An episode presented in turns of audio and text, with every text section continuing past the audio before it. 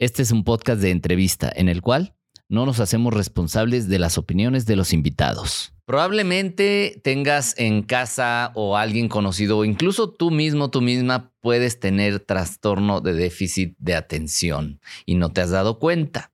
Y si quieres saber un poquito más, entender cómo funciona, cómo detectarlo y cómo tratarlo, no te vayas. Escucha este podcast.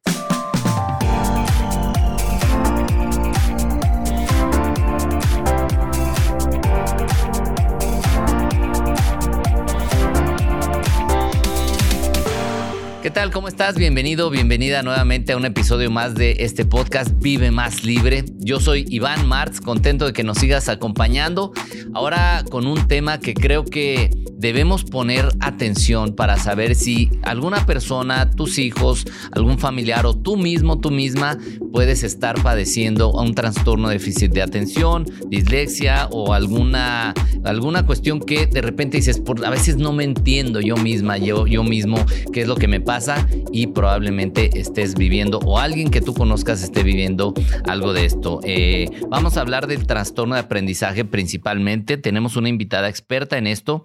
Ella es Mariana Reyes, es licenciada en educación preescolar, máster en psicología infantil, máster en dificultades de aprendizaje, máster en dislexia y lectoescritura. Es facilitadora certificada del método Davis y es especialista en puericultura, que se trata eh, sobre el desarrollo de los niños sobre eh, la etapa de la primera infancia. Mariana, gracias por aceptar la invitación para estar aquí. Gracias a ti. Muchísimas gracias. Oye, pues cuéntanos un poquito cómo llegas tú a todo este mundo de, de, tratar los trastornos de aprendizaje, déficit de atención, dislexia y todo esto. ¿Cómo es que tú entras en este mundo? Bueno, para empezar, yo tengo dislexia y déficit de atención y me enteré, yo tengo 38, casi 39, me enteré como a los 31. Ok. Dislexia tengo el diagnóstico, TDAH no, pero camino como pato, hago como pato, me veo como pato, sé que soy un te, pato. Te autodiagnosticaste. Ajá, yo ya me autodiagnostiqué. Y bueno, eh, estuve secundaria y prepa, digamos que primaria todo iba bien, secundaria y prepa fue cuando empecé a como que a, darle para abajo a la escuela, a reprobar materias, a, atorarme sobre todo en la parte de rollo con números, todo lo que era... Cuando llegaron las raíces cuadradas, creo que ahí, se fue como mi... Bueno, generalmente batallamos, ¿no? Pero algunos a lo mejor más. Ahí fue donde. Y bueno, en ese entonces fui de maestros particulares, psicólogos, electroencefalogramas. Mis papás, la verdad, siempre papás como muy al pendiente y muy buscando cómo ayudarme. Y eh, te platicaba, ¿no? Mi mamá eh, lo, lo, platica ella y es mucho de que yo quería saber si le faltaban neuronas a mi hija o no y si sí, cómo ayudarla, ¿no? No pasa nada, la voy a seguir queriendo, pero que me digan qué y cómo ayudarla. Sí. Y en ese entonces, pues nadie, nadie dijo nada, era la rebelde, la platicona, la que no le importa y demás. Y bueno, pansé, secundaria y prepa. Ajá la libraste. La libré así de seis, ¿no? Y milagrosamente. Pero ya en la carrera saqué mención honorífica. Entonces ahí fue cuando empecé como que no había congruencia entre una cosa y otra. No me cuadra. Ahora yo escogí una carrera donde no había números, donde era totalmente práctico, donde yo hacía eh, prácticas profesionales en la mañana y en la tarde de universidad. Entonces como siempre traté de huirlo un poco a la teoría porque me costaba trabajo esta parte de memorizar o de aprenderme términos y demás, ¿no? Que bueno, después me eché tres másters, entonces como que... Como que ya, le, diste, la vuelta. Pero, eh, digo, como a los 30 y algo, que supe que yo tenía dislexia, conocí el método Davis y lo tomé. Y cuando yo tomé ese programa, ahí fue donde sí dije, híjole, si yo hubiera tenido esto chiquita, mi vida hubiera sido otra. Y también para mis papás, ¿no? Esa frustración o ese no saber qué hacer. Entonces fue cuando decidí, pues, aventarme, pues, como otra maestría, porque me eché dos años y pico para certificarme como facilitadora y ya a partir de ahí, eh, después de estar frente a grupo casi 15 años en colegios, ya me independicé y ahora es a lo que me estoy dedicando. Pero ahora sí que, ¿cómo llegué? Pues porque yo fui una de esas niñas. A través de tu propia experiencia. De mi experiencia. Y una de esas maestras que en ese momento no sabía lo que sé ahora y digo, estoy consciente que se me escaparon de las manos pues, muchos chiquitos que en ese momento yo no supe eh, cómo abordarlos. Cómo abordarlos o que veías ciertos foquitos pero no sabías qué hacer, ¿no?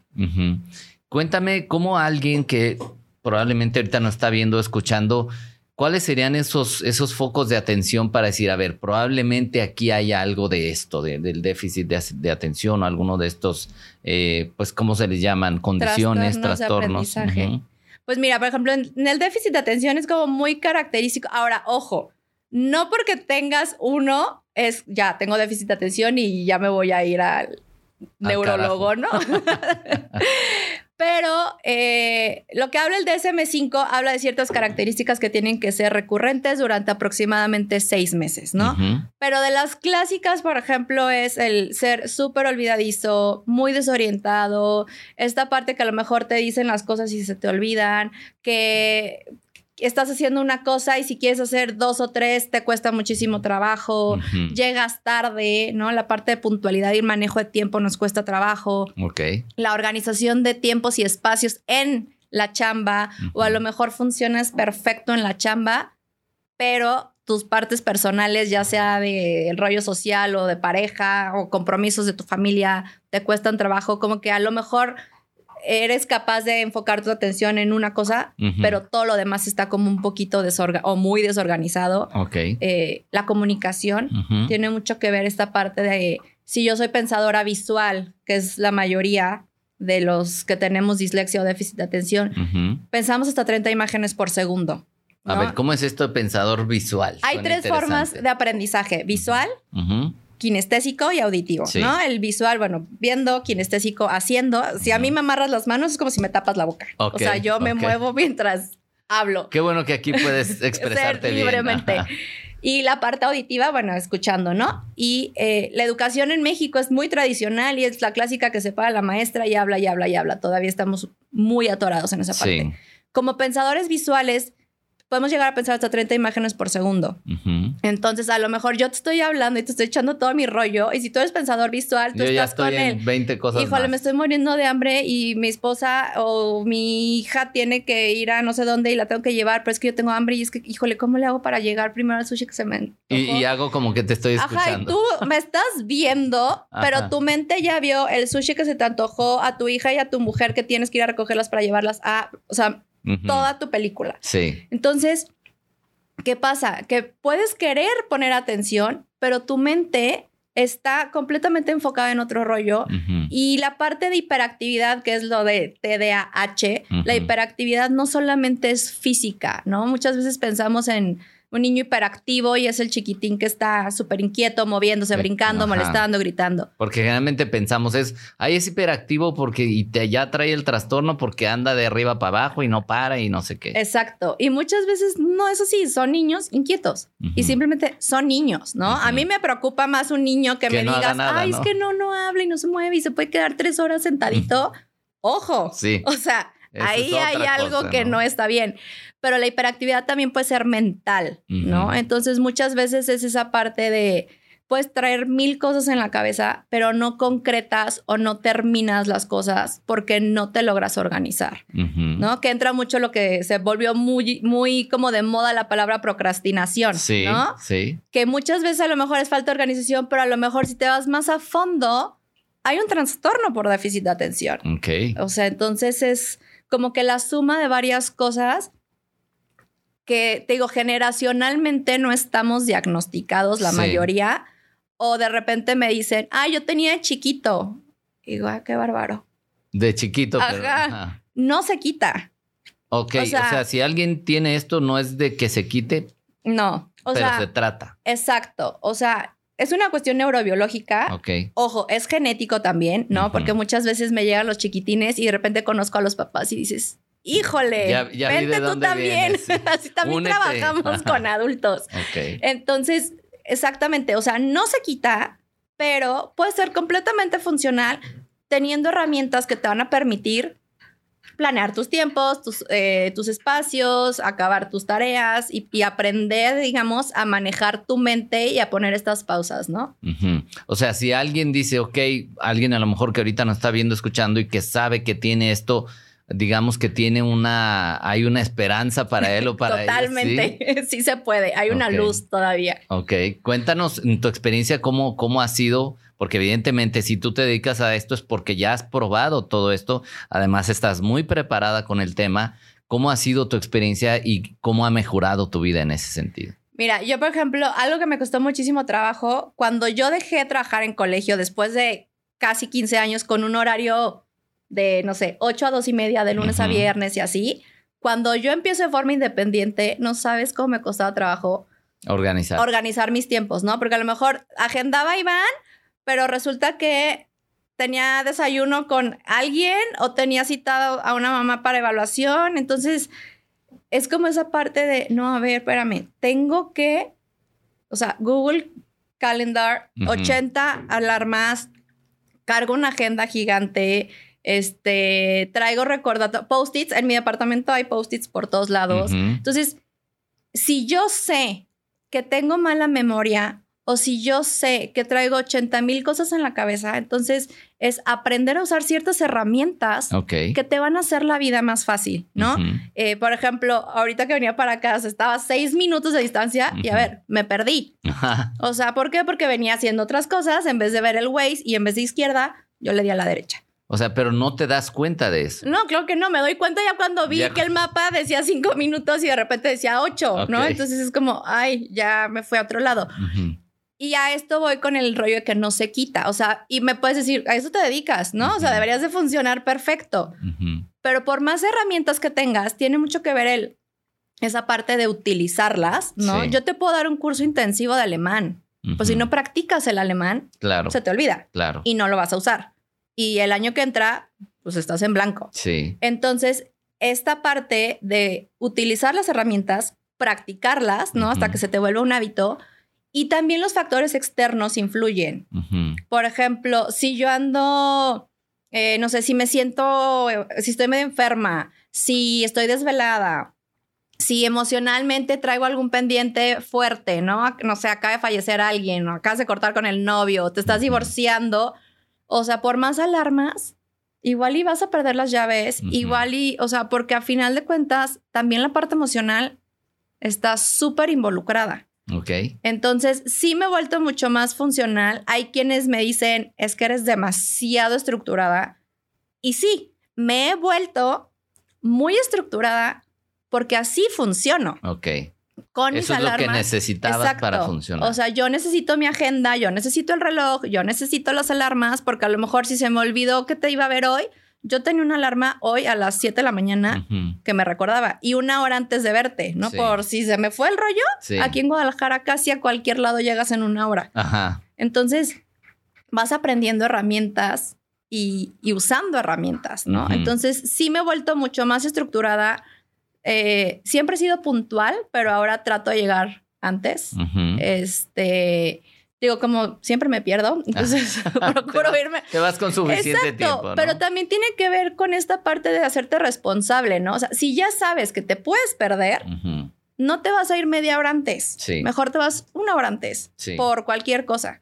Entonces también es esta parte de, ok. Aprendes a gestionarlo, digamos. Totalmente. O sea, aprendes herramientas, pero también te estás haciendo responsable de ciertas cosas que te das cuenta que es lo que te detona. eh, en la parte de la cocina, por ejemplo, no soy muy buena cocinando. No me gusta, la verdad. Pero algo que me, es algo que me cuesta mucho trabajo porque en lo que yo estoy poniendo algo en la estufa, se me hace muy fácil de, ay, son 10 minutos, voy a contestar un mail, voy a terminar un reporte y de repente huele quemado. Entonces, por ejemplo, el tema de la cocina sigue siendo mi coco. Entonces tengo que poner otra vez temporizador de 10 minutos y así de apágale a la estufa, porque si no suena la alarma y a lo mejor estoy tan metida trabajando que es como, ay, sonó la alarma, pero no sé por qué. Sí. Entonces es, digo, aprender a conocerte, a hacerte responsable y a poner en práctica las herramientas que veamos aprendiendo. ¿Qué te generó cuando tú te diste cuenta de, esto, de esta condición? Eh, porque a lo mejor hay personas que dicen, y se me hace que yo tengo eso, no entra como una especie de, ¿y ahora qué hago? Mi vida, este, toda la vida va a ser así, o sea, como que, que, entran, no sé si entran en una especie de, de un ya que, ¿no? O sea, ya que así soy y ni modo, o, cómo manejar cuando te das cuenta que sí tienes o, ah, o, que tu hijo, tu hija tienen esto y no entrar en una situación de desesperación o de decir, pues ya mi vida no es la misma, etcétera. ¿Cómo, ¿Cómo manejas eso? Mira, ahorita mencionaste algo muy importante, el ya, ya que, ¿no? Así soy. Creo que, a ver, ahora, tiene mucho que ver la parte de las edades, ¿no? Si es tu hijo, si es un chiquitín, es como, ay, ya sé que es TDAH o dislexia o discalculia, buscan intervención, se aplica una prueba, vemos en dónde estamos parados en cuanto a electroescritura, funciones ejecutivas, matemáticas, y adelante, empezamos la intervención y el chiquitín, a lo mejor es un ciclo o dos escolares eh, de intervención y el chiquitín va a salir adelante.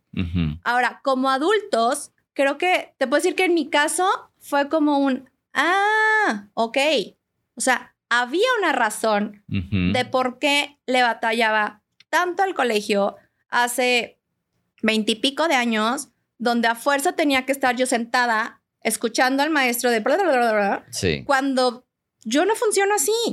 Y está bien. Lo que pasa es que en ese entonces no existía. Es la única metodología, ¿no? Exacto. Y no había la información de ahora, ¿no? Entonces, eh, yo, por ejemplo, cuando hice la tesis de, la última maestría de, dislexia y lectoescritura, o sea, entré en crisis así de catarsis, berreando hace tres años, o sea, ya era yo adulta, de darme cuenta el, híjole, qué cañón que desde tan chavita estaba como esta parte de no es suficiente, porque por más clases particulares, por más eh, que yo me mataba estudiando, llegué a tener exámenes, me acuerdo perfecto, de 0.2 de álgebra. Ok. Cuando a mí me preguntaban mis papás, ¿cómo te fue? Y decía, ay, súper bien, contesté todo, la, la, la. Y cuando yo veía el examen, decía, no puede ser. Si llevo semanas estudiando, mi mejor amiga, o sea, también tiene TDAH y otra de mis mejores amigas es la clásica, es que exentaba todo y no tenía que estudiar nada. Entonces la pobre se echaba estudiando con nosotras todos los exámenes y le hablaba a mi papá así de, te lo juro que sí estudió, o sea, de verdad estuvimos aquí. Entonces, esta parte de decir, bueno, tengo dislexia, es como, ah, ok, ya entendí lo que pasaba hace tantos años, ¿no? Entonces, para mí fue como una paz el entenderme, ¿no? Y el darme cuenta que existen cosas como el programa, el método Davis, que te dan herramientas para decir, no pasa nada. O sea, puede ser perfectamente funcional. O sea, si tú me ves escribir, por ejemplo, dices, es broma que te dediques a lo que te dedicas.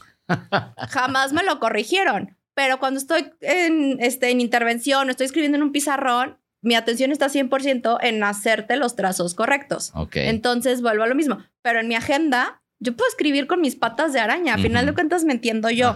Entonces, para mí, creo que como adultos, más que verlo como un, ¿qué voy a hacer ahora? Es, ah, si tengo déficit de atención o si tengo una dislexia o tengo una discalculia, bueno, hay herramientas o hay quienes se dedican a esto y me pueden ayudar, ¿no? Y no pasa nada. La dislexia y la discalculia, si nos puedes explicar un poquito más, porque son términos que a lo mejor escuchamos, pero a lo mejor no comprendemos del todo y creo que nos haría falta entenderlo por si tenemos familiares o nosotros mismos esto, entender más qué es eso y cuáles son sus implicaciones o afectaciones. Mira, lo que es la dislexia es el trastorno específico del aprendizaje de la lectura es como muy famoso el, ah, confunden la B y la D. Ajá. ¿No? Es como... Por eso pregunto, porque a veces lo vemos como si fuera tan simple como eso, pero es más que eso. Es más que eso. Es una dificultad que viene, sobre todo de, la raíz, es la parte de que no está afianzada la conciencia fonológica, que es esto, el reconocimiento de los sonidos de las letras. Ok. Ok. Entonces, si tú no tienes bien afianzados todos los sonidos de las letras, no vas a poder leer. ¿No? Y no es solamente el confundir la B y la D. O sea, hay quienes visualmente pueden confundir A, E, O, la F y la T, la P y la Q, eh, la S y la Z, que se vuelven como espejo. Sí. Pero hay quienes también en la parte auditiva no tienen afianzado si, por ejemplo, confunden el sonido ñ y ch. Entonces, se vuelve algo como mucho más complejo que obviamente si no está afianzada la conciencia fonológica, no puedes leer y entonces no hay fluidez y entonces no hay comprensión y de ahí te sigues a que, pues claro, te puedes echar el Quijote. Ajá. pero pregúntale qué se trató. Y no entendiste. Y no entendiste nada porque toda tu atención o tu esfuerzo está en decodificar las palabras y los sonidos de cada letra. ¿Me explico? Y la parte de discalculia es el trastorno específico en la parte de aritmética y matemáticas. Entonces, eh, no relacionan número, cantidad, eh, confunden a veces los signos, el más y el por. Eh, no relacionan, por ejemplo, que la palabra agregar, poner, comprar indica una suma. O el quitar, regalar representa una resta. Entonces son, sobre todo los chiquitos que a lo mejor están leyendo un problema de matemáticas. Sí. ¿No? Y a lo mejor, no sé, Iván tiene 10 manzanas y después compró 5 naranjas. ¿Cuántas frutas tiene en total? Y para el niño es así como, Dios de mi vida, me estás hablando en chino, no entendí. Entonces, son de los trastornos del aprendizaje más eh, frecuentes, que estamos hablando de uno de cada cinco niños. Sí. Es bastante. Es bastante. Es bastante. Y algunos están combinados con el TDAH. Hay un 33% de casos donde están TDAH y dislexia a la mano, por ejemplo. Entonces, si es algo que, que hay, que existe y que no es flojera, no es que no quieran, no es que ay, le vale. O sea, de verdad hay una dificultad más allá. Y esto viene que es un problema químico cerebral, es, ¿cuál es el origen Igual que el TDAH es una cuestión neurobiológica, o sea, aprendemos diferente, ciertas zonas del cerebro funcionan un poco diferente y es por eso que, esta parte de la intervención es irnos a la raíz, ¿no? De repente trabajamos con adolescentes o adultos y trabajamos mucho, por ejemplo, la parte de reconocimiento de sonidos eh, de letra por letra y es así de, ¿cómo? O sea, es que esto es de niños chiquitos. Pues sí, pero si de chiquito no te enseñaron a tu forma o no se afianzaron ciertos conocimientos, pues le vas a seguir batallando, ¿no? O sea, me toca de repente adultos que no pueden multiplicar y resultaba que trabajaban en el área de contabilidad y la sufrían y la jefa los traía, bueno, de flojo y de incompetente, no los bajaba, pero ya cuando te vas más allá dices, hijo, le traes una discalculia o un déficit de atención, ¿qué es lo que te está generando esto? Y no tiene nada que ver con la inteligencia. Eso también es súper importante. O sea, no tiene nada que ver con la inteligencia. Simplemente son diferentes formas de aprender que pues sobre todo antes éramos como todos borregos, ¿no? Y todos como línea de producción. Ajá, tal cual. Y ahora con todo lo que se ha descubierto a partir de esto, estas, esto, todo lo que tú te has eh, certificado, preparado, ¿cómo ayuda al sistema de formación o educación pues ahorita principalmente hablando de tema de niños y adolescentes. ¿Esto mejora la calidad de, su aprendizaje? ¿Existe ya una metodología alterna para acompañar a ellos en, lo que están haciendo escolarmente, etcétera? Mira, tristemente en México todavía estamos muy en pañales. El TDAH se puso muy de moda, ¿no? Este, que también está habiendo como una sobreetiquetación. Eso también es importante. O sea, ya cualquiera se dice sí, ya, o sea, si el niño es inquieto, ah, es que tiene TDAH y es hiperactivo, ¿no? Y a veces es, no, o sea, es un chiquitín inquieto que a lo mejor le está costando trabajo aprender a leer y se está frustrando porque todo esto va muy relacionado con la parte emocional, ¿no? O sea, si tú tienes una dificultad de aprendizaje, no estás pudiendo, te frustras, te enojas, te pones triste y entonces platicas, te distraes, molestas, ¿no? Porque al final de cuentas es ¿para qué te hago caso si no te entiendo? Ok. Este, y toda esta parte de, de la educación en México sigue siendo muy tradicional, por más que ahorita hablemos de constructivismo y, grupos más chiquitos, sí. Sí hay como esta parte de departamentos psicopedagógicos en algunos colegios, no en todos. Sí. O a veces hay una persona para todo el colegio y la otra es que los maestros no están capacitados. Ahorita mucho de lo que yo estoy queriendo hacer es justo eso, ¿no? Estamos tocando puertas en colegios, ofreciendo esta capacitación a los maestros y a los papás sí. para esta parte de detección y atención temprana, porque obviamente entre más chiquitos, mejor. Sí pero sí falta mucho, mucho, mucho por dar a conocer. Yo, por ejemplo, lo, que he estudiado casi todo viene de España, mm. los libros mucho Argentina, Chile, España, eh, pero en México estamos todavía muy empezando. Que es parte de lo que, lo que me decías, ¿no? Antes de venir al podcast. Oye, creo que debemos poner más atención, hablar más de esto, porque entiendo que es un problema más común. cuando hablas de uno de cada cinco niños, bueno, pues es, una quinta parte de la población. Eh, y poner más atención a esto, ¿qué significaría? O sea, cómo, cómo crear conciencia y a partir de lo que tú estás haciendo, cómo crear conciencia sería que, estuviéramos más atentos a nosotros, a los, a los niños, o integrar algo más en casa también los papás. ¿Qué podríamos hacer al, respecto para, para avanzar más en este tema? Pues mira, en el tema de los niños, por ejemplo, te hablan de que se puede diagnosticar a partir de los 7, 8 años, pero tú puedes ver indicadores desde preescolar, ¿no? O sea, si en tercero de kinder ya vio todo el abecedario, porque de repente me dicen, es que sí se sabe todo el abecedario hasta los pericos te pueden recitar el abecedario. ok.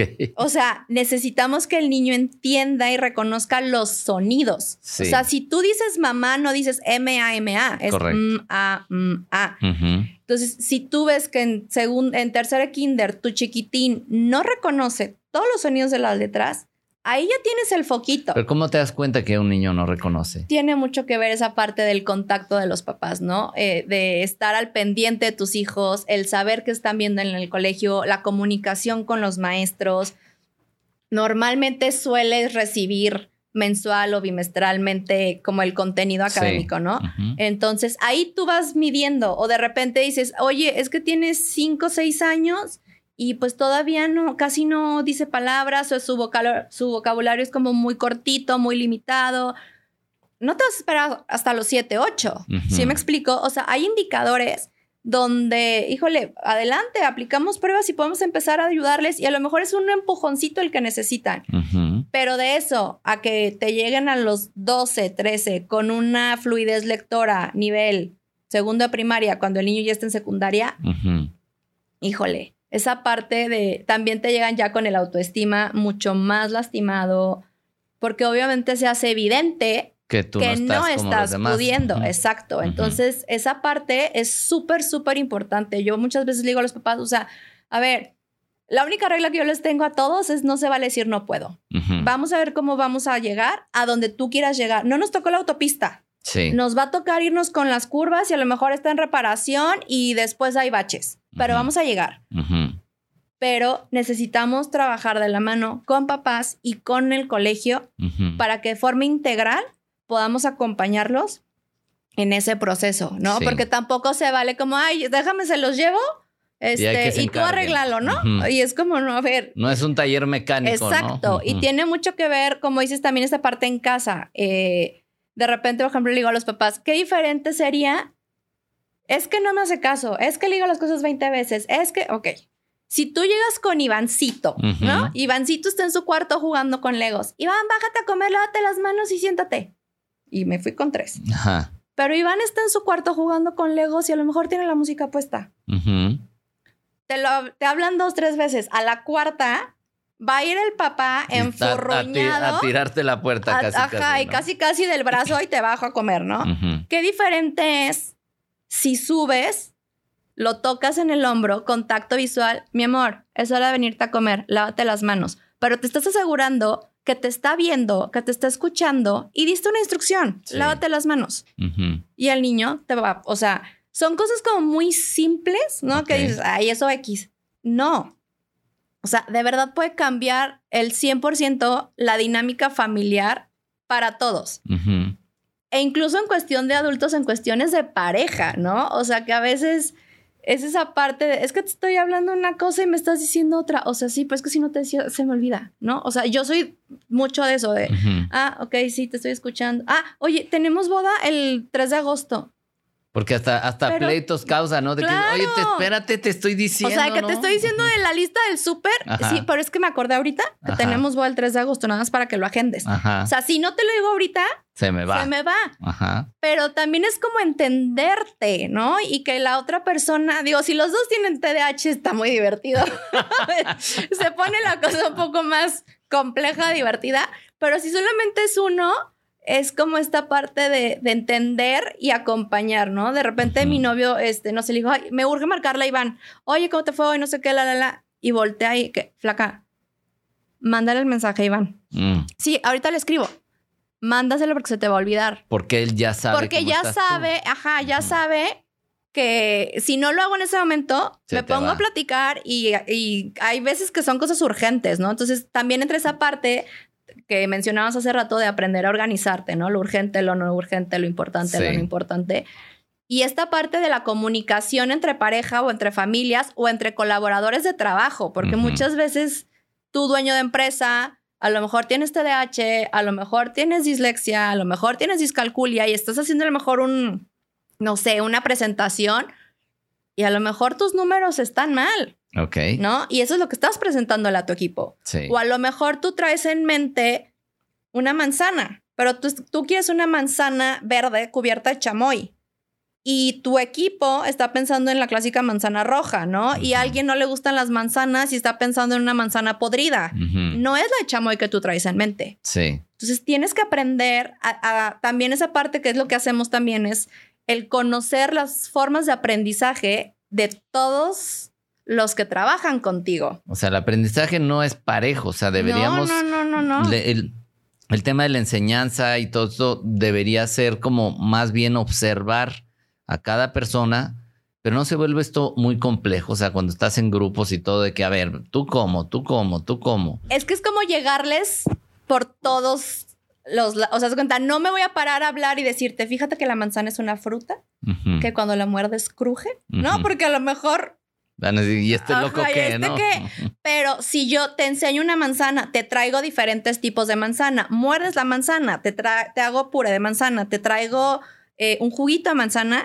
Entonces estás viendo, estás haciendo, probando, ¿no? Y estás a lo mejor haciendo en plastilina una manzana y, te enseño que de una semillita sale un árbol y también de ahí sale la manzana. ¿Sí me explico? O sea, es como esta parte de hacer el aprendizaje vivencial y de llegarle a todos los... los, eh, vías de aprendizaje. A todas las vías de aprendizaje, exacto. O sea, el Muchas veces, por ejemplo, yo me acuerdo cuando estaba en preescolar que, no sé, mi objetivo del ciclo escolar era que contaran del 1 al 10, ¿no? Preescolar.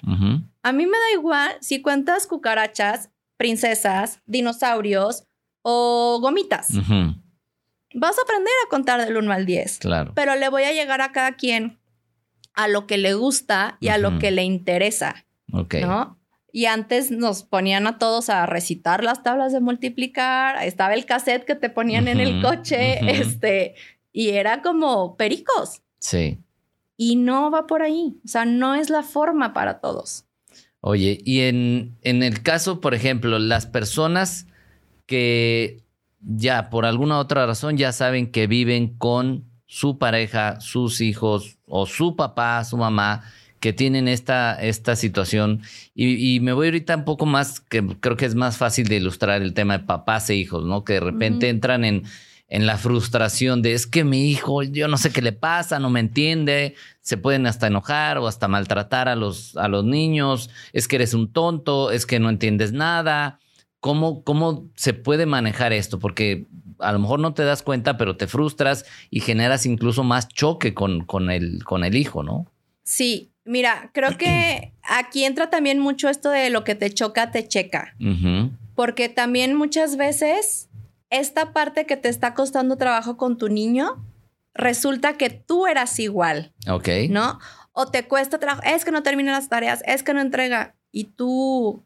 ¿Cómo eras? Estás yendo a hacer ejercicio, estás siguiendo la dieta, entregaste a tiempo los proyectos que tenías que entregarle al cliente. ¿Sí me explico? Entonces, es importante que también los papás hagan esta conciencia, porque muchas veces me llevan, por ejemplo, los niños y estoy trabajando con ellos y de repente me dejan plantada, no me avisan que no van a ir, me piden cambio de sesión el mero día, me piden de presencial a online este, una hora antes, se conectan 40 minutos después, entonces es como, a ver, ¿Dónde está el problema, no? Exactamente. y, como, y como te mencionaba, esto también es genético. O sea, hay una gran probabilidad que si tú tienes TDAH... ¿Se ha heredado? Se ha heredado. Y si los dos papás tienen TDAH, bueno, casi casi es, este, meten el presupuesto a la intervención como parte de, de su de gastos fijos. Sí, sí, sí, de gastos fijos un tiempo.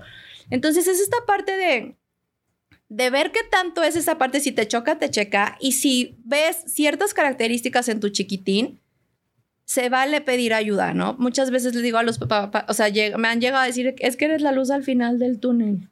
¿Cómo? ¿Por?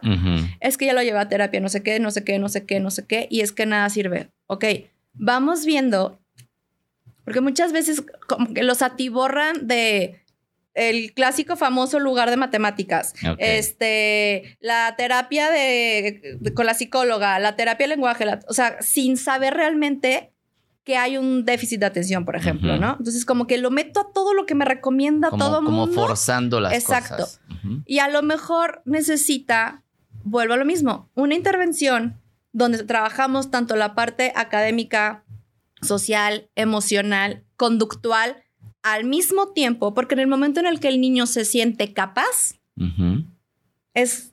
le digo a los papás que me encantaría tener como una camarita fija donde cuando hacen ese clic de que se dan cuenta que ya están pudiendo solitos y les ves la carita de dice oso. Sí, mi amor, ya leíste una palabra, ¿no? Y a lo mejor me llegaste reconociendo solo los sonidos de las vocales.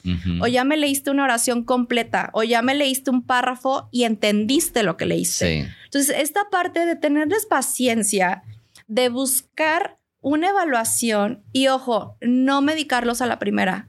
No estoy peleada con el medicamento, pero muchas veces también se les hace muy fácil como el, ay, es que está súper latoso y está súper grosero y está súper rebelde. Y me dijo la mamá de Juanito que estaba muy inquieto y le dio unas gotitas y santo remedio, ¿no? Y de repente dices... Mm, no, o sea, espérate tantito. o sea, denles chance, hay que, hay que investigar, hay que hacer pruebas, hay que evaluarlos.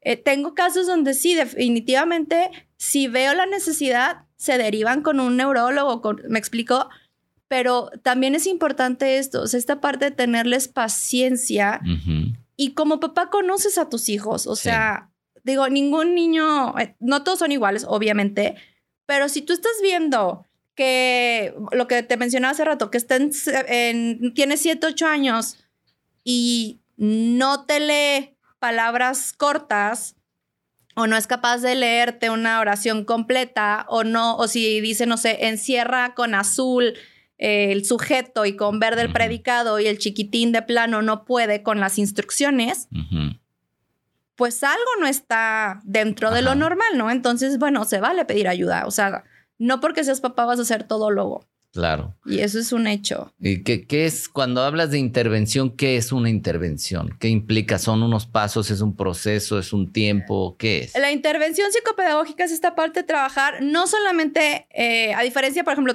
tutorías, ¿no? Las tutorías muchas veces es, ay, lo que no terminó en el salón, este, llévaselo, ajá, te, llego con el libro para que me ayudes a rellenar y que te entregue. La diferencia aquí es que trabajamos desde raíz, te digo, se aplica una prueba donde vemos realmente dónde están como estos huequitos de aprendizaje y nos vamos a la raíz de afianzar uno por uno, por ejemplo, los sonidos de las letras, el reconocimiento de los números, que reconozca la parte de número cantidad, ¿no? El conteo, eh, decenas, centenas y valor posicional. Eh, la parte de ver qué sonidos sí reconoce y no reconoce y trabajar al mismo tiempo todo lo que son funciones ejecutivas. Atención, memoria, concentración, velocidad de procesamiento. Son funciones básicas en el aprendizaje que si tú no las tienes bien trabajadas, sí volvemos a lo mismo, no vas a lograr aprender. Claro. Entonces, esa es la diferencia con una tutoría, por ejemplo. O sea, una intervención psicopedagógica es, sí te enfocas obviamente a la parte de aprendizaje, pero te vas a la raíz y trabajar en conjunto toda esta parte de funciones ejecutivas para que sea como de forma completa el avance. Y en el caso, digo, ahorita estamos hablando en el caso de, pequeños, pero en el caso de adultos es, es misma metodología o, cómo es, porque a lo mejor puedes ver a alguien, como decías, pues que tiene un negocio, que dirige un negocio, que tiene, eh, que puede tener, tener uno de estos padecimientos, pero dice, pero pues al final, o sea, él va bien, hace sus cosas bien y todo, se da cuenta y cómo se interviene ahí, cómo se trabaja, es igual. Mira, me río porque te lo juro que el universo como que me une con mucha gente con dislexia y déficit de atención sin que yo lo busque. Eh, tengo amigas que son unas buenas dueñas de negocio eh, y de repente veo los mensajes, ¿no? Cómo los escriben o de repente veo ciertas cosas Y es de, o sea, si sabes que tienes dislexia, sí, ¿verdad? Es que sí, fíjate que desde chiquita no sé qué yo, pero estás cañona. O sea, sí. Ay, pero ¿cómo le hago, amiga? Y dices, hay veces que les vale, ¿no? Que volvemos a lo que decías hace rato, pues sí, así soy. ¿Y qué? ¿No? O hay quienes sí de, oye, no, quiero ir contigo para que me eches la mano, porque no sabes cómo me cuesta trabajo X, Y o Z, ¿no? Que vuelvo a lo mismo. Puedes tener tu super negocio, puedes ser papá, mamá, este, emprendedora, eh, ay, se me fue la palabra, empresario, lo que quieras. Pero a lo mejor te cuesta mucho trabajo el ser puntual o mucho trabajo el organizar tu espacio de trabajo o te cuesta mucho trabajo, eh, no sé, redactar un, un, reporte o algo así. Entonces, hazte la vida más fácil, si quieres. Sí. ¿No? O sea, puedes seguir sobreviviendo y estresándote y agobiándote o podemos trabajar y darte herramientas y ya tú decides usarlas o no, porque es la diferencia con los niños, ¿no? Con los chiquitos sí hay que enseñarles y crearles el hábito de usarlas. O sea, lo haces aplicativo ahí con ellos. Exacto. O sea, en el caso de los adultos. No en caso de los adultos toman el programa y yo te digo, ok, tú tienes la opción de seguimiento o no. Yo, yo honestamente se le da prioridad a los niños, ¿no? Porque lo necesitan más. Como adulto, yo te doy el curso y tú decides si usa las herramientas o no. Pero hay quienes, por ejemplo, me tocó un chavo abogado eh, que iba a presentar un examen de notario, una cosa así. El caso es que tomó el programa con una dislexia bastante severa. Este, y tenía que estudiar no sé cuántos artículos de la Constitución para su examen. Y me dice, Mariana, por favor, ayúdame. Y yo, ¿cómo te ayudo? ¿Estás loco? O sea, no te puedo ver tres veces por semana porque si es que, por favor, si no, o sea, yo sé que si no, no lo voy a hacer. Y dije, ok, va. Y nos echábamos artículo por artículo de la Constitución, que ahorita obviamente no me acuerdo de ninguno, porque a final de cuentas no era algo que a mí me sirviera, pero era, ya sabes, con el, este, con el teléfono en la mano, porque era de, de 10 palabras, hay 5 que yo no tengo idea qué significan. Sí. Entonces se trabaja mucho también esta parte de te quieres especializar en cierta área, por ejemplo, ahorita este, la parte de los médicos para el examen de la residencia, tengo chavos que han querido aplicar el examen, bueno, este, presentar el examen, perdón, y a lo mejor les cuesta muchísimo la parte de cómo estudiar y el mero día del examen es en un lugar con un mundo de gente, no puedes llevar audífonos, no hay, o sea, hay demasiados distractores y si tú no eres capaz de poner tu atención 100% en tu examen, a lo mejor estudiaste muchísimos meses, pero en ese momento, ¡pum! te quedas en blanco y te distraes. Entonces es como esta parte de, a ver, por más adulto que seas, tú sabes tus limitantes y tú sabes en qué le estás batallando, ¿no? Y si estás escuchando ahorita y dices, híjole, es que me hace clic o me hace, o, ay, es que esto y esto y esto y esto y esto me hace sentido, bueno, ¿qué tanto te interesa facilitarte la vida, ¿no? De hecho, la certificación que tengo es facilitadora del método Davis. O sea, a final de cuentas es facilitarte la vida, ya sea en el colegio, ¿no? Los chiquitos, o en tu vida personal, o en la chamba, o en tu relación de pareja. O sea, es, si te das cuenta, es como una cuestión médica. Si te duele algo, pues normalmente buscas al doctor. Normalmente. ¿No? O sea, si te sientes, si te está causando conflicto o dolor algo, pues buscas a alguien que te ayude. Es lo mismo. Oye, el método Davis, ¿qué es, qué es esto y, cómo, cómo te certificaste y, qué es lo que ayuda o cómo ayuda el método? Mira, el programa es un programa totalmente personalizado. Son cinco días en el caso de lectoescritura y atención y hay otro programa que dura cuatro días que es la parte de matemáticas. Se trabaja uno a uno a partir de los seis años en adelante y es donde te digo, por ejemplo, vamos viendo qué sonido reconoces, cuál no, qué, qué letra reconoces, cuál no, cuál inviertes a la hora de trazarla o cuál a la hora de colocarla, no sé, a lo mejor con eh, letras eh, plásticas o algo así. Este, entonces nos vamos, por eso es personalizado, porque yo me voy a ir, no es lo mismo que a lo mejor tú te confundes con la S, la C y la Z y hay quien la B y la D, ¿no? O hay quien no, no tiene problema a la hora de leerlas, de reconocer el sonido, perdón, pero a la hora de escribirlas las invierte. Entonces nos vamos paso por paso, huequito por huequito, como destapando estos, eh, como, les digo que son como sombras, ¿no? Que como que tú vas así caminando y vas dejando la sombrita, pero si vas limpiando, dices, híjole, todo esto no está afianzado. Y también los adultos, porque a veces llegan y, ¿es en serio? ¿Voy a hacer las letras en plastilina?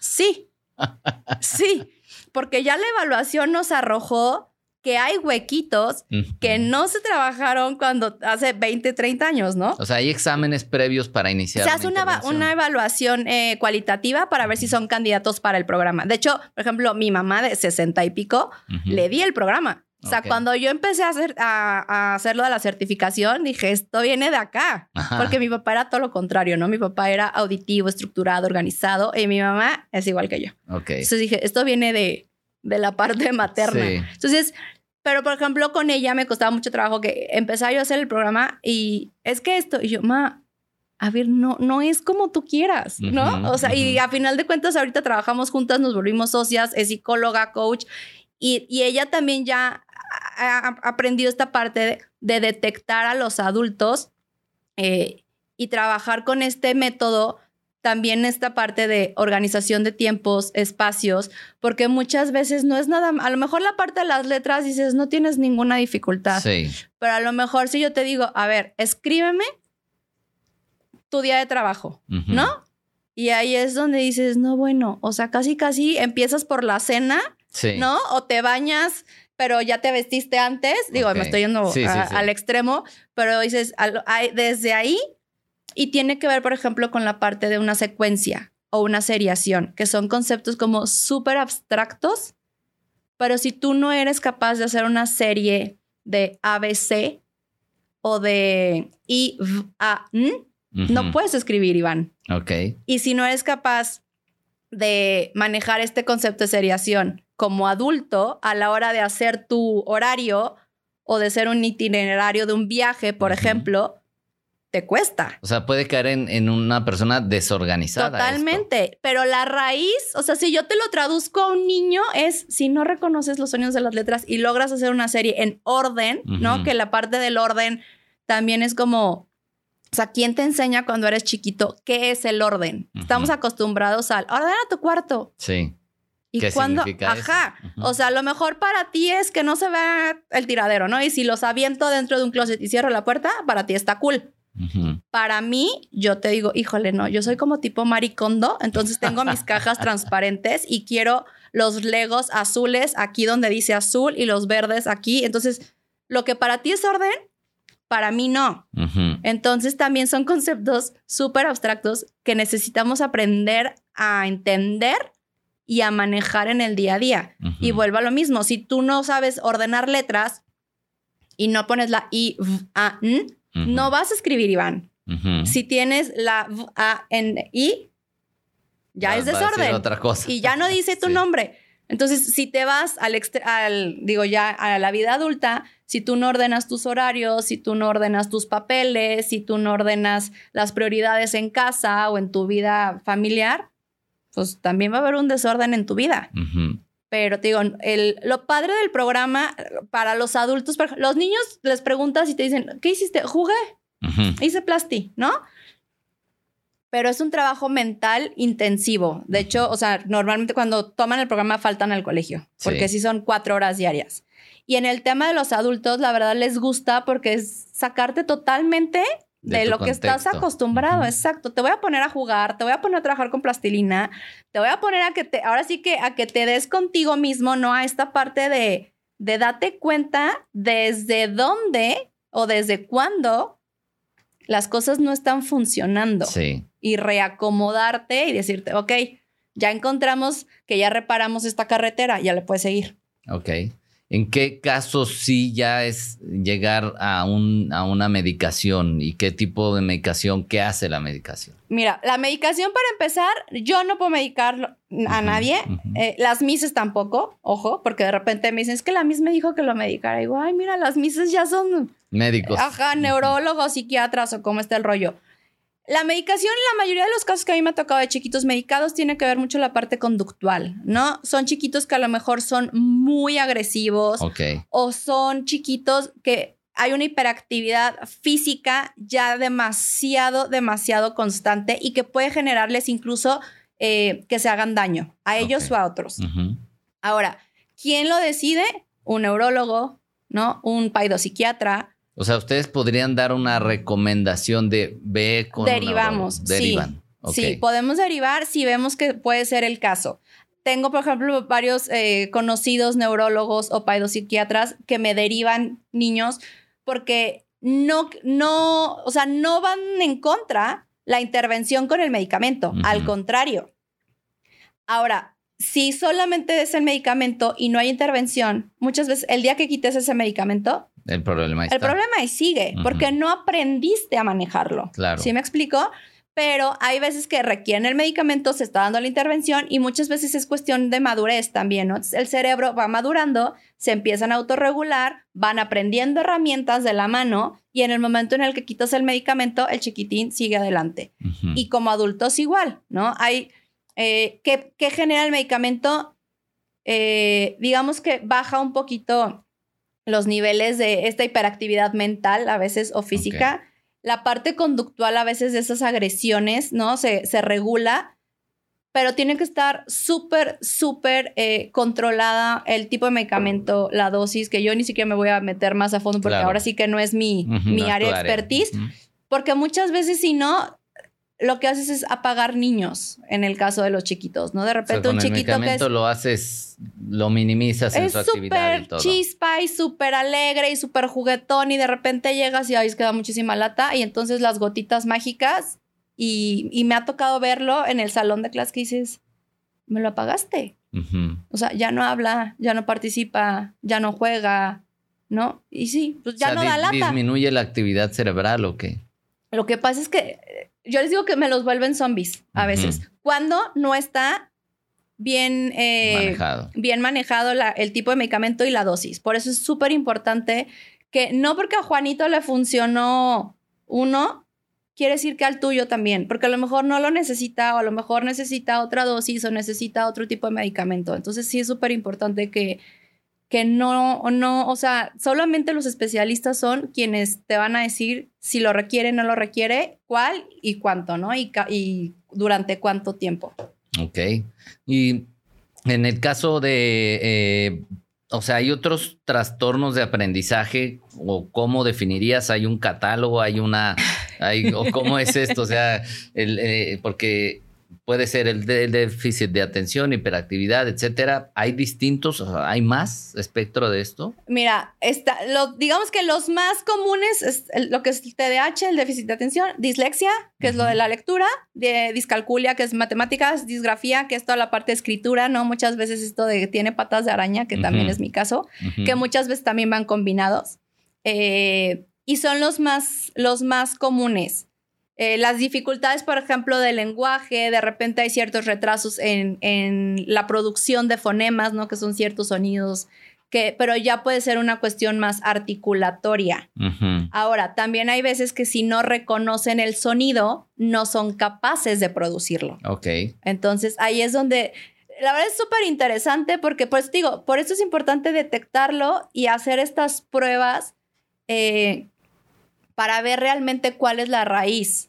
Eh, también, por ejemplo, en el tema de, disgrafía y de eh, dislexia, que es lo de lectura y escritura, es importante hacer eh, un chequeo de la parte visual y auditiva. Ok. Porque, Tal vez no, no ven o no escuchan porque, bien. Exactamente. Entonces, son de las cosas que, por ejemplo, cuando yo conozco a los papás, o sea, son de las primeras...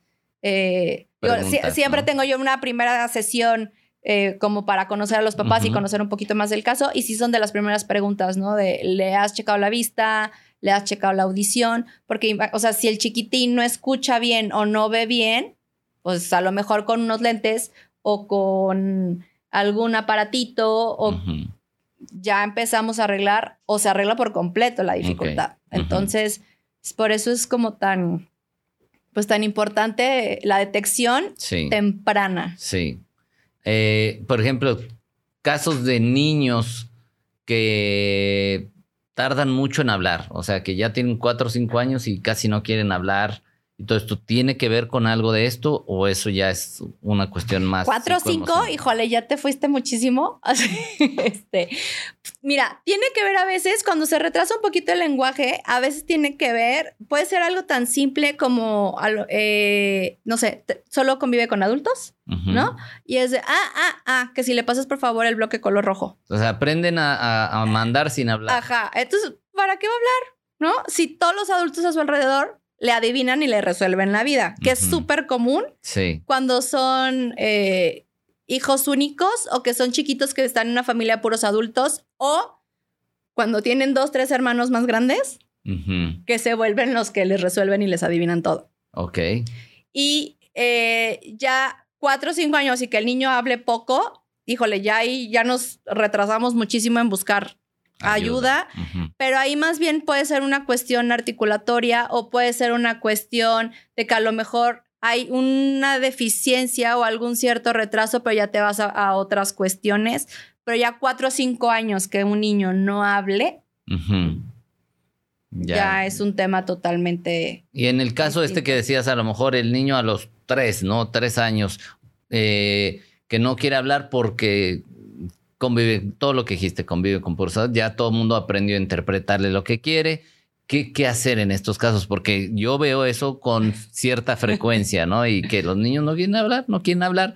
¿Qué se hace? ¿Obligarlos o, o qué procede? También hay intervenciones en esos casos. Mira, mucho es cambios como muy sencillos. Yo, por ejemplo, yo soy fiel creyente de que en cuanto caminen a la escuela, que socialicen, que, que aprendan, que se les estimule el lenguaje, pero con con sus pares, ¿sabes? O sea, con otros niños, tolerancia a la frustración, que si lo van a morder, sí, no pasa nada, hoy lo muerden y mañana muerde él. O sea, hay etapas donde sí, van a ah, morder o le va a jalar el pelo y se va, no pasa nada, que va a comer tierra, no pasa nada, son anticuerpos. Pero esta parte de de estimularlos y si no lo quieres mandar a la escuela, bueno, a lo mejor meterlo una o dos veces por semana a ciertas clases de estimulación, que empiece a socializar más y que se le genere esta necesidad de hablar, ¿no? Porque muchas veces tiene que ver con los papás, o sea, es como que yo quiero a mi bebé aquí conmigo todo el tiempo porque X, Y, Z razón. Y está padre, o sea, qué padre que quieras estar con tu bebé o con tu hijo, pero pues, en algún momento necesita empezar a, a comunicarse y a abrirse y a resolver conflictos y a compartir y a generar estas habilidades que entre más chiquitos mejor, ¿no? O sea, cuando estaba yo en el colegio era muy evidente el chiquitín que venía de casa al que venía ya de la guardería o del prematernal que ya venía totalmente seguro y compartía y jugaba y disfrutaban.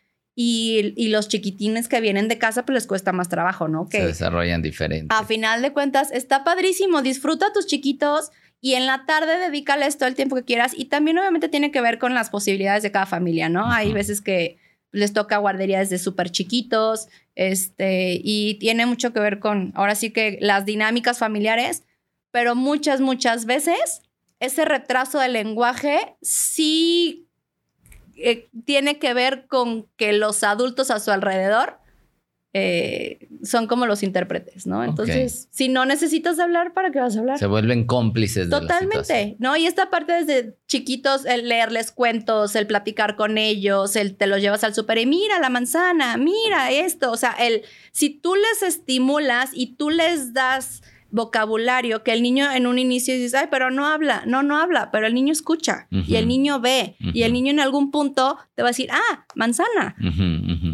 pero si no lo estimulas, si no le enseñas, pues no lo va a hacer, ¿no? Porque ahora sí que a final de cuentas el entorno es el primer maestro de, de los niños. Muy bien, Mariana, pues el tiempo se nos está terminando. ¿Qué te gustaría dejarle a las personas de mensaje para que, como, insisto, como tú me lo hiciste saber, necesitamos voltear a ver más esto, necesitamos poner más atención en esto? ¿Qué, qué, qué le dirías a las personas finalmente que están viéndote o escuchándote en este momento? Pues mira, creo que es súper importante el, reconocer, ¿no? Reconocernos o reconocer en nuestros niños que si está viendo algún foquito amarillo, ¿no? No te esperes a que sea rojo. Sí. podemos ayudar, podemos ayudarte o podemos ayudarte a ayudarlos.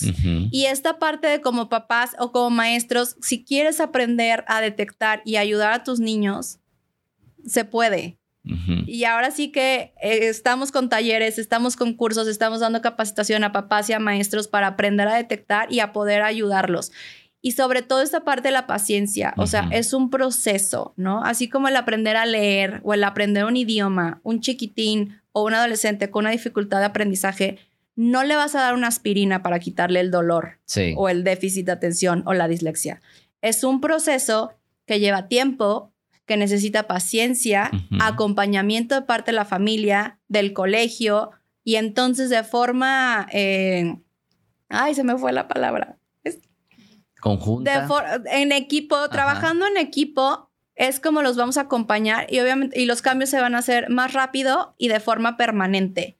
Si tú quieres pagar una terapia y llevar a tu hijo y desentenderte, ahí háganle como puedan, va a ser más difícil. Las cosas no van a funcionar, ¿no? Y si tú como adulto dices, "Ah, pues yo creo que sí tengo, pero pues X", pues está bien. O sea, o sea, en estas intervenciones sí o sí mejora la calidad de vida de las personas. Totalmente, totalmente, porque vuelvo a lo mismo, ¿no? Tanto niños como adultos, al darte cuenta que sí puedes, decís como pavo real, ¿no? O sea, está más fácil, está más padre, lo disfruto más y pues se facilita todo. Muy bien. Mariana, pues muchísimas gracias. ¿Dónde la gente te puede eh, localizar si, si están detectando que tanto ellos o sus hijos o alguien necesita esto? ¿Dónde las pueden localizar? Mira, estamos en Instagram en r.mayet, es M-A y, E de elefante, T de Tomás, está medio complicado. R. Mayet. R. Mayet, ajá. En TikTok igual. Vamos empezando con TikTok, ténganos paciencia. y bueno, ahí mismo está nuestro contacto para WhatsApp y encantados de la vida. Ok, perfecto. Pues gracias nuevamente, Mariana. Gracias a ti. Gracias por tu tiempo, por, este espacio. Y este, y yo estoy seguro que para las personas que tienen familiares, hijos o ellos mismos están con duda de esto, va a ser muy bueno que, escuchen esto y que se acerquen con ustedes para obtener que no lo dejen en, en espera. En saco roto, como Exacto, sí, así es. Muy Mil gracias, Iván. No, al contrario, gracias a ti. Y bueno, con esto estamos terminando ya este capítulo. Como ya están viendo, pues tratamos de llevar temas de distintos, eh, de distintas áreas para que tengas herramientas en tu vida para vivir siempre más libre. Así es que bueno, gracias por habernos acompañado en este episodio. Si estás en Spotify, no olvides ir a donde las estrellitas, ahí a, calificar el podcast de preferencia con cinco estrellas. Y si estás en YouTube, no olvides suscribirte y dejar algún comentario. Gracias, infinitas gracias y no olvides que me encanta que estés aquí.